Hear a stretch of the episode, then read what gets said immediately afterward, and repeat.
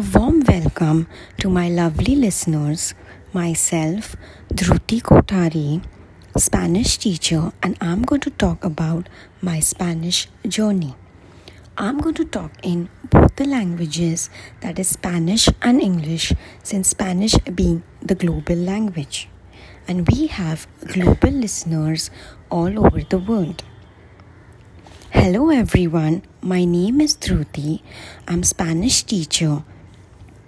My Spanish adventure began at the age of 18. After 4 years of Spanish studies, I moved to Spain and got enrolled in AIL University, lived with a Spanish family.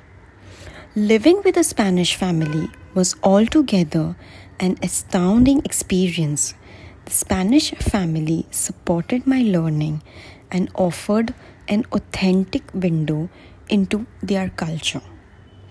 Why should one choose Spanish? Spanish is a global language. It's the second widely spoken in the world. Over 500 million people speak Spanish. Hola a todos.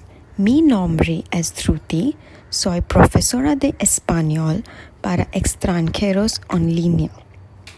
Mi aventura español empezó cuando tenía 18 años. Después de cuatro años de aprender español, me mudé a España y me inscribí en la universidad llamada AIL en Madrid. Vive con una familia española. Fue una experiencia asombrosa. La familia española apoyó mi aprendizaje y me ofreció una auténtica ventana a su cultura. ¿Por qué se debería aprender español?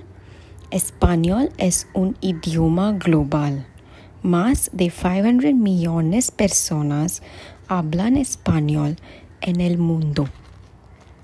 Every Wednesday, Saturday, and Sunday, I will be uploading Spanish tutorials from scratch to moving up to advanced and proficient level.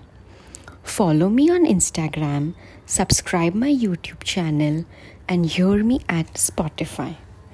Gracias, adios, thank you.